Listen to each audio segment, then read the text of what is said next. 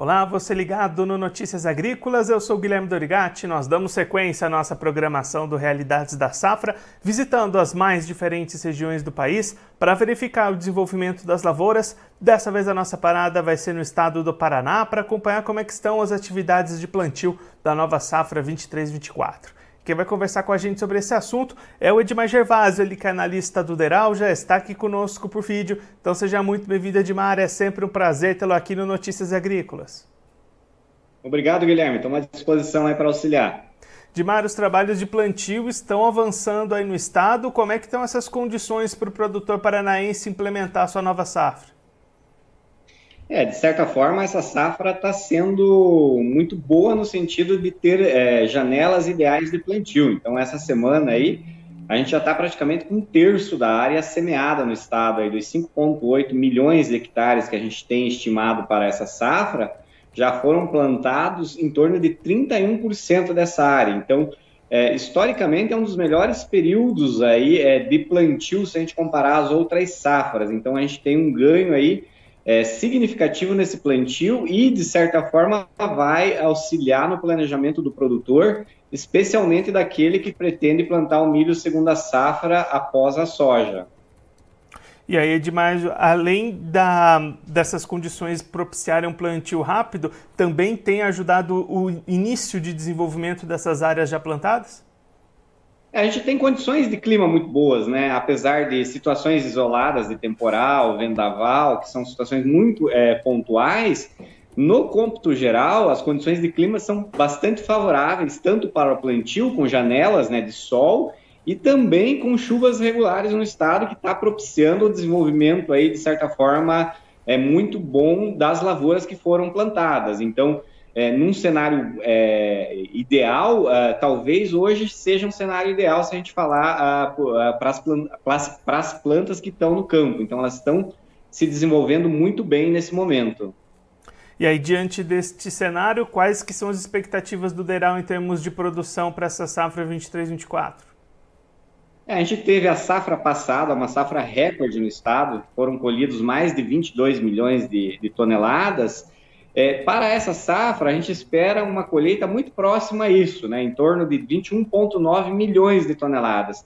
Se confirmado, será a segunda maior safra da história, mas uh, o viés nesse momento é muito positivo. Então, a gente pode chegar ainda a uma produção, por exemplo, estimada em torno de 23 milhões de toneladas.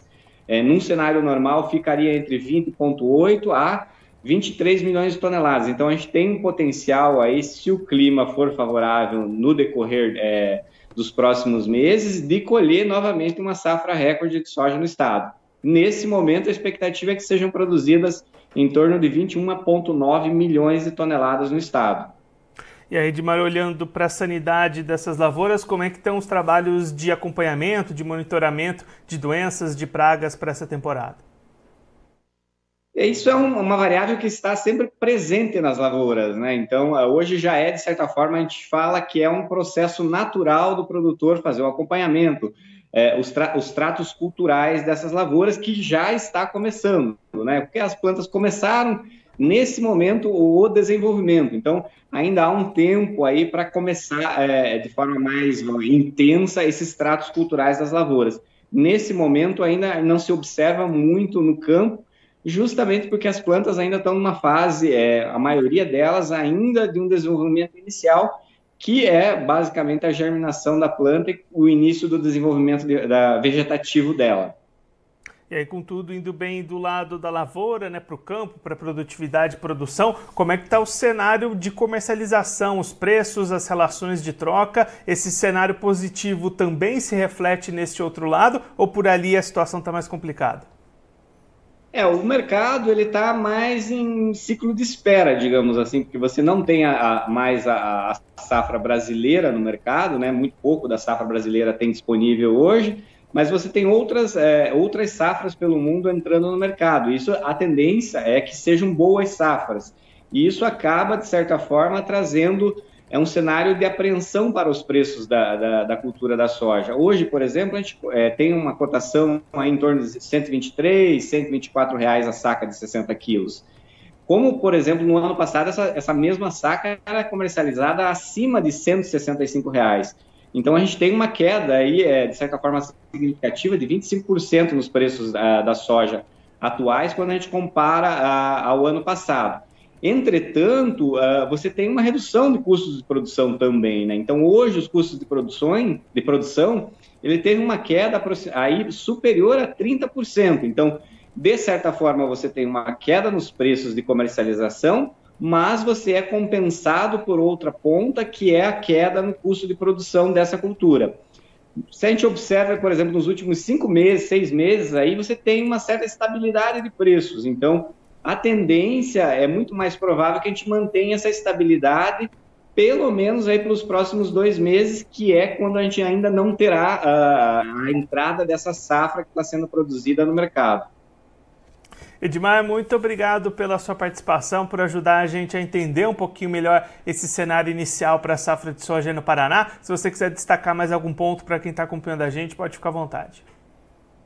Obrigado, Guilherme. Acho que é um ponto interessante da safra paranaense 2023, 2022-2023, que ela é uma safra recorde, né? Então você tem uma produção recorde de soja, uma produção recorde na segunda safra de milho e no estado foram produzidos mais de 46 milhões de toneladas de grãos, entre milho, soja, feijão e as culturas menores. Então, uh, o Paraná, na última safra, foi destaque positivo, é, renovando um recorde de produção para o estado do Paraná. Edmar, mais uma vez, muito obrigado. A gente deixa aqui o convite para você voltar mais vezes e a gente siga acompanhando o desenvolvimento dessas lavouras aí no estado. Um abraço, até a próxima. Esse, o Edmar Gervaso, ele que é analista do Deral, conversou com a gente para mostrar como é que estão os trabalhos de plantio desta safra de soja 23-24 lá no estado do Paraná. Trabalhos de plantio que estão se beneficiando das condições climáticas positivas, avançam rápido, um dos plantios mais rápidos da história do Paraná e com essas boas condições para o plantio, também boas condições para o início da germinação dessas lavouras já semeadas, o que vai garantindo boas perspectivas para essa temporada lá no estado. O Edmar trazendo as perspectivas de 5,8 milhões de hectares plantados neste ano, o que pode render uma produção estimada neste momento de 21,9 milhões de toneladas, um pouquinho abaixo das 22 do ano passado, mas que pode ainda ser atualizado positivamente. O Edmar até trazendo o cenário que se esse clima se manter positivo como está durante todo o desenvolvimento da safra, essa produção pode chegar às 23 milhões de toneladas e aí renovar um recorde de produção atingido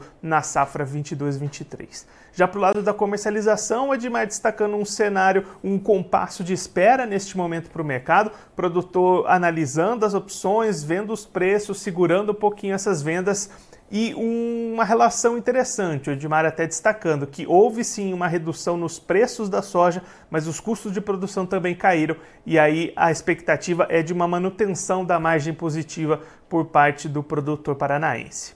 Agora eu vou ficando por aqui, mas a nossa programação volta daqui a pouquinho. Então continue ligado no Notícias Agrícolas.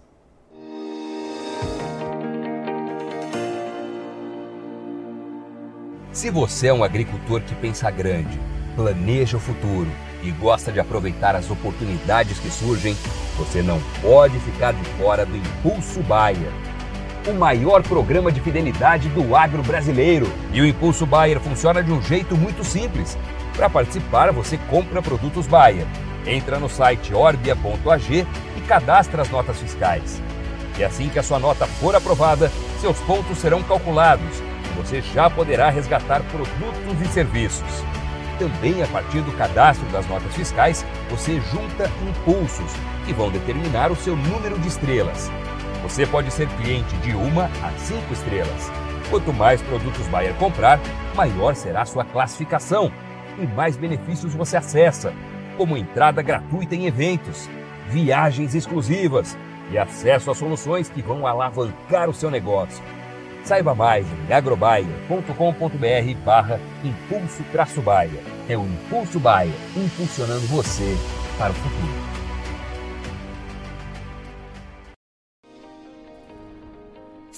Em nossas mídias sociais no Facebook Notícias Agrícolas, no Instagram arroba Notícias Agrícolas e no nosso Twitter arroba Notiagre. E para não perder nenhum vídeo, não se esqueça de nos acompanhar no YouTube e na Twitch Notícias Agrícolas Oficial.